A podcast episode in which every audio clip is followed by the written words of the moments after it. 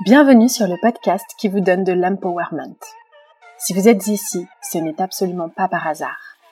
Je suis Laurita et ma mission est de vous guider vers une vie plus consciente, plus alignée et plus harmonieuse. Je vous diffuse chaque jour de l'inspiration et partage mes réflexions pour vous permettre d'incarner la personne que vous méritez d'être. Si ce podcast vous plaît, je vous invite à le partager, à le noter avec la note qui vous semble la plus juste et à vous abonner pour ne rien louper.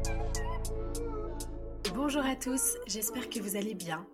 On se retrouve dans la mini-série parentalité et on va aborder un sujet qui fâche, le sujet de s'il faut oui ou non laisser pleurer son enfant. Aujourd'hui, c'est vraiment un podcast du cœur. C'est vraiment un podcast dans lequel je vous donne mon avis, je vous propose des axes de réflexion et aussi qu'on puisse se regarder avec sincérité plutôt que de se cacher derrière nos excuses. Ce podcast, vous allez l'entendre et le comprendre. Pour moi, il a vraiment, vraiment du sens et il est vraiment important J'aimerais qu'il soit diffusé au plus grand nombre et comme d'habitude, je vous donne mon avis plutôt tranché cette fois-ci sur la question. Et vous le savez, quand on donne son avis, quand on prend position, généralement, ça scinde la population en deux, avec ceux qui sont vraiment d'accord, ceux qui sont complètement contre.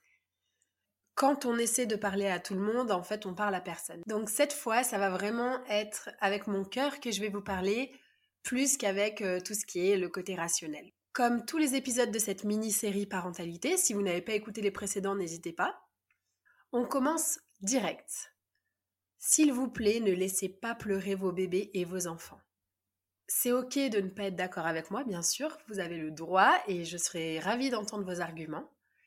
Par contre, si ce que je vais vous dire dans ce podcast vous énerve ou vous braque, je pense que c'est une invitation à travailler sur une partie de vous qui n'est pas encore adressée. Laisser pleurer, ça veut dire isoler dans une chambre pour les plus grands et laisser pleurer les bébés la nuit ou au moment de l'endormissement pour les plus petits.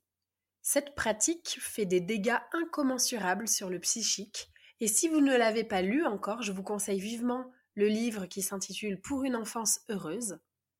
Si vous n'êtes pas très livre, il y a un petit peu la retranscription de ce livre dans un podcast très intéressant qui s'appelle Dialogue au pluriel avec Fabrice Midal et Catherine Guéguin. Imaginez-vous, dans un moment où vous êtes submergé par une angoisse ou par une émotion désagréable, que les personnes qui vous aiment soi-disant le plus au monde, qui sont censées être là pour vous, ne viennent pas vous voir, ne vous prêtent aucune attention. Qu'est-ce que vous ressentez? Êtes-vous déçu? Est-ce que vous allez vous dire je peux vraiment compter sur cette personne? Probablement pas. J'imagine que si j'étais en panique ou si je ressentais une immense tristesse et que mon partenaire, par exemple, ne venait pas me voir, il y a de fortes chances pour que je me dise qu'il ne m'aime pas ou qu'il ne valide pas mes émotions. C'est terrible.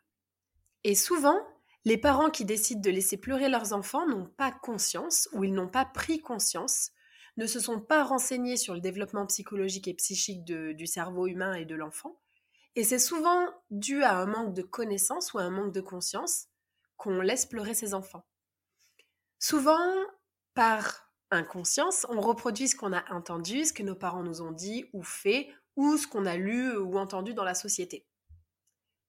J'ai un ami qui vient d'avoir un bébé et qui dit à sa femme C'est bon, il va se calmer tout seul. Si tu y vas à chaque fois, il va utiliser ce mécanisme à chaque fois quand il n'en aura même pas vraiment besoin. Il va comprendre le lien de cause à effet et t'appeler tout le temps et devenir dépendant de toi, donc tu t'enfermes dans un cercle vicieux. Et je vous le dis, ça me fait vraiment profondément de la peine d'entendre ce genre de discours.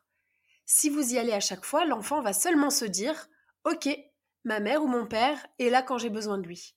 Et c'est ce qu'on veut, n'est-ce pas? Se dire que l'enfant va mettre en place un plan machiavélique pour ne jamais être seul dans sa chambre, c'est penser comme un adulte, comme un adulte manipulateur que nous sommes, mais le cerveau des enfants, et au moins jusqu'à 7 ans, sinon jusqu'à 25, n'est pas du tout aussi mature que ça, et il n'a pas cette capacité à manipuler ou à faire des caprices, comme je vous ai dit dans le précédent podcast sur les caprices et les crises. Non, l'enfant ne va pas en jouer. Si vous pensez qu'il va en jouer, c'est que vous-même peut-être que vous en joueriez. Mais non, un enfant est innocent et il n'est pas armé pour faire face à cette palette d'émotions qui l'envahit. Il n'est pas armé pour gérer sa tristesse, ses angoisses, et parfois elles montent sans que lui puisse mettre des mots dessus. Et c'est là qu'il a le plus besoin de nous. Et l'erreur la plus commune que font les parents, c'est de se dire il comprend très bien ce qu'on lui dit, donc il comprend très bien que quand il pleure, je reviens. Mais c'est vraiment prendre le problème à l'envers. S'il pleure, c'est qu'il a un besoin inassouvi. S'il râle ou s'il chougne aussi. Je trouve ça terrible de laisser pleurer un enfant dans sa chambre. Ça me fait tellement de peine pour l'enfant. Je l'imagine là, seul, en détresse, en train d'essayer de communiquer, sans avoir personne pour le prendre dans ses bras. Ça me brise le cœur. Honnêtement, j'en ai les larmes aux yeux quand je vous le dis. Je ne peux pas compter le nombre d'enfants que je vois autour de moi qui sont laissés pour compte dans leur chambre et dont les parents se disent au final il va finir par s'endormir. C'est vraiment atroce. J'ai des amis un jour qui m'ont dit Oui, mais ça marche au moins il finit par apprendre à s'endormir. Mais bien sûr que ça marche. Ce qui marche, c'est qu'il ne compte plus sur toi pour lui venir en aide ou pour lui apprendre des choses. Ce qui marche, c'est qu'au départ, il s'endort d'épuisement. Mais ça ne marche pas au long terme et ça ne marche pas profondément. Alors bien sûr, c'est beaucoup plus rapide et confortable hein, pour les parents de laisser pleurer, même si sur le moment, certes, ça brise le cœur, mais on se dit que ça va fonctionner plus vite puisque l'enfant arrête au bout d'un moment de nous solliciter.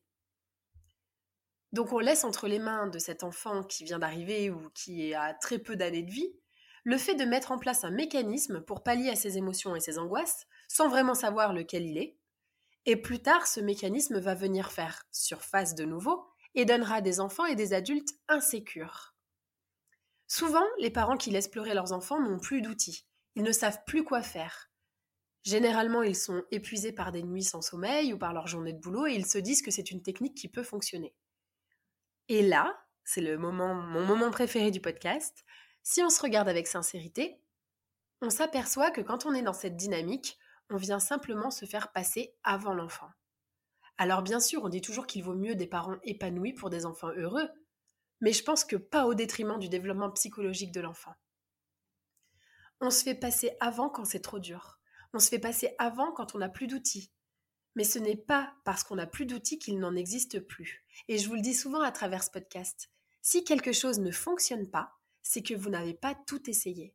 Si d'autres l'ont fait, vous pouvez le faire. Vous avez des podcasts, des livres, des conférences, des supports gratuits d'ailleurs sur Kids and Family par exemple, la possibilité de faire du coaching, de voir des psys, des accompagnements au sommeil. Il y a des émissions pour vous aider. Il y a tellement de façons d'accompagner un enfant et de se faire accompagner pour les accompagner et j'ai remarqué quelque chose de flagrant tout autour de moi. Quand la fatigue est trop forte chez les parents, tous les principes qu'on pouvait avoir avant sont mis à rude épreuve. Avant d'avoir ma fille, je ne compte pas le nombre de personnes qui me disaient, qui avaient des enfants et qui me disaient, tu verras, avant tu as des principes et après tu as des enfants. Parce que c'est dur, c'est hyper dur, challenging et ça nous pousse dans nos retranchements d'avoir un enfant. Mais personnellement, pour l'instant, aucun principe que j'avais avant n'a pas été tenu. Parce que quand on est convaincu de quelque chose, on s'en donne les moyens. Et c'est comme tout. Quand on a un pourquoi solide, rien ne peut nous détourner du chemin. Peu importe mon état, je n'irai jamais contre parce que je suis foncièrement convaincu du bien fondé de ces méthodes. Et je pense que c'est ce qui manque à ceux qui tiennent ce genre de discours, c'est la compréhension de leurs principes. Tout le monde te dit pas d'écran avant 3 ans. Donc, tout le monde répète pas d'écran avant 3 ans. Mais pourquoi? Est-ce qu'on sait vraiment pourquoi? Qu'est-ce que ça fait au cerveau de l'enfant concrètement? Qu'est-ce que ça fait à son développement cognitif? On répète souvent des trucs comme ça sans se pencher vraiment dessus. Je vous invite d'ailleurs à faire vos recherches, lisez des articles là-dessus, scientifiques, et vous verrez pourquoi, pour rien au monde, vous ne devriez laisser vos enfants avoir accès à des écrans avant 3 ans. Est-ce que la fatigue a raison de nos principes d'éducation? Si oui, c'est parce qu'on ne s'est pas assez renseigné et c'est top parce que ça nous ouvre un grand boulevard, un axe de développement incroyable. Chacun d'entre nous parente inconsciemment sur plein d'aspects. Moi la première, hein, il y a plein de fois où je me rends compte que machinalement j'ai dit des trucs ou fait des trucs. Et c'est pour ça que je me permets de vous le dire avec amour aujourd'hui. On a tous des axes de réflexion à considérer. Et si ça peut vous rassurer, je n'ai jamais laissé pleurer ma fille une seule seconde et aujourd'hui, elle s'endort toute seule dans sa chambre et elle fait ses nuits depuis qu'elle a huit semaines. Oui, ça a été un long apprentissage, bien sûr, il y a eu des rechutes, oui, parfois elle se relevait de son lit, parfois elle criait, parfois elle pleurait, mais je sais qu'à long terme, j'ai bien fait. Je sais que ça aura un effet bénéfique sur elle. Elle a appris, j'ai toujours été là pour elle, je lui ai toujours fait plein de câlins, je lui ai donné plein d'amour, et aujourd'hui elle a des outils pour accueillir ses émotions, Elle sait qu'elle peut compter sur moi à tout moment et aussi souvent que nécessaire, et elle sait également qu'elle est capable. Beaucoup d'entre nous, adultes aujourd'hui, pensons qu'on peut compter sur personne, parce que, en partie, nos, nos parents nous ont éduqués dans ce sens. Et ceux qui répondraient Oh, bah moi, je l'ai laissé pleurer et il va très bien, ou bien Oh, moi, on m'a laissé pleurer et je vais très bien, je dirais Attendez de voir que cette situation ou qu'un trigger refasse surface d'une manière ou d'une autre. C'est pareil pour les parents d'enfants plus grands. Un enfant isolé parce qu'il a fait une bêtise, le laisser aller dans sa chambre pour qu'il réfléchisse envoie tout simplement le message de tu reçois moins d'amour quand tu ne fais pas ce que j'attends de toi. Peut-être qu'une option à envisager serait de le prendre dans nos bras et de lui expliquer, mais malheureusement nos cerveaux d'adultes ont beaucoup trop de biais et se méfient beaucoup trop, à cause de ce qui s'est passé d'ailleurs avant nos trois ans, et se disent il a fait un caprice ou il a fait une bêtise, il l'a fait exprès, il me cherche. Pareil pour ça, encore une fois, je vous renvoie à mon podcast sur les caprices. C'est dur pour nous de prendre un enfant qui a fait une bêtise dans nos bras parce qu'on projette nos pensées sur lui et que si c'était un adulte, on se dirait il ne me respecte pas. On a du mal à admettre que le cerveau d'un enfant qui comprend tout ce qu'on lui dit n'est pas aussi développé que le cerveau d'un adulte, n'est pas aussi mature, et que par conséquent il a besoin d'amour pour se construire, et ce jusqu'à ses 25 ans. Nous voulons tous le meilleur pour nos enfants, mais on ne se donne pas tous les moyens de nos ambitions. On veut le meilleur sans pour autant avoir à faire trop d'efforts. D'ailleurs, comme pour tout, on est d'éternels flemmards concrètement. On veut perdre du poids rapidement, on veut apprendre une langue rapidement, on veut tout rapidement, mais l'enfant nous force à ralentir. On veut aussi le meilleur pour nous-mêmes, sans pour autant faire de sacrifices. On veut avoir un corps sculpté sans faire trop de sport, sans manger sainement, en continuant de faire tout ce qu'on a toujours fait. Beaucoup d'entre nous veulent des changements, mais beaucoup d'entre nous ne veulent pas de changements.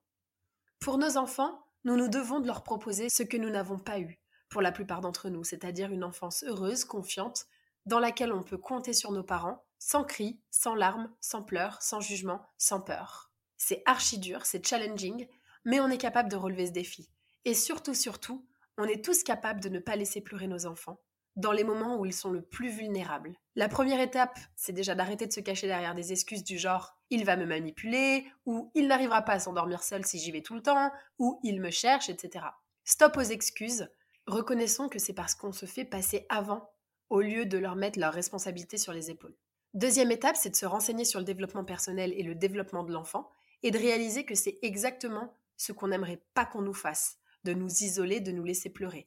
Quand on pleure, on a besoin de quelqu'un qui vienne nous prendre dans nos bras, n'est-ce pas? On veut pouvoir compter sur nos proches dans les moments de doute, de pleurs et de détresse. Alors pourquoi n'offrons-nous pas cela à nos enfants, à ceux qui en ont le plus besoin et qui le méritent le plus, ceux qui comptent le plus pour nous? On veut que nos enfants sachent qu'ils peuvent compter sur nous émotionnellement. On veut le meilleur pour eux. On veut qu'ils soient émotionnellement stables. Et je sais que si vous écoutez ce podcast, vous êtes dans cette démarche et vous comprenez aujourd'hui l'importance de sécuriser un enfant avec ses émotions, au vu de tous les adultes autour de nous qui manquent cruellement de confiance en eux et qui ne savent pas aborder leurs émotions. On est tous dans la même team. Laisser pleurer un enfant ou un bébé, ça donne des adultes qui manquent de confiance en eux et en les autres. Or, on veut un monde plus conscient, on veut leur laisser une autre chance, une chance qu'on n'a pas eue, on veut leur proposer un monde plus serein, plus conscient dans lequel les relations sont plus saines et authentiques. On veut leur donner des outils pour comprendre leurs émotions, leur montrer que l'on n'est pas moins, que l'on n'est pas moins aimé, et que nos émotions, quelles qu'elles soient et aussi fréquentes qu'elles soient, sont valides. On veut leur montrer que c'est ok de pleurer, c'est ok d'avoir besoin des autres, et c'est ok de compter sur les autres. Alors please, pour l'amour de la prochaine génération, soyez là pour eux. Prenez-les dans vos bras autant que possible, autant que nécessaire. On se reposera plus tard. L'urgence, c'est maintenant de leur offrir un environnement safe, serein, dans lequel ils savent qu'ils peuvent compter sur nous, et embrassons leurs émotions, leur colère, leur tristesse, leurs angoisses, pour leur montrer que les émotions finissent par passer, et qu'ils ont les clés en eux pour les gérer, mais toujours en les accompagnant. Transmettez ce podcast à ceux qui ont des enfants qui les laissent pleurer ou qu'ils isolent pour l'amour de cette nouvelle génération. Comme je vous l'ai dit, ce podcast, ça vient vraiment du cœur. Pour moi, c'est très important de transmettre ce message. Ça me brise le cœur à chaque fois que je sais qu'un enfant est laissé tout seul dans sa chambre, laissé pleurer parce que les parents n'en peuvent plus ou parce que les parents se disent que finalement il finira par s'endormir. J'avais besoin de vous le partager, c'est pour ça que j'ai fait cette mini-série parentalité. Et j'espère que ça vous a plu. J'ai hâte d'avoir vos retours et vos témoignages. Et je vous dis à très vite pour un prochain épisode.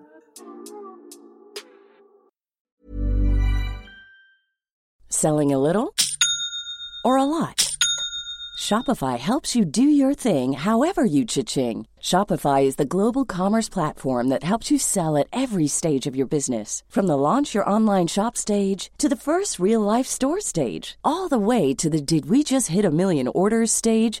Shopify is there to help you grow. Shopify helps you turn browsers into buyers with the internet's best converting checkout. 36% better on average compared to other leading commerce platforms because businesses that grow grow with Shopify. Get a $1 per month trial period at shopify.com/work. shopify.com/work.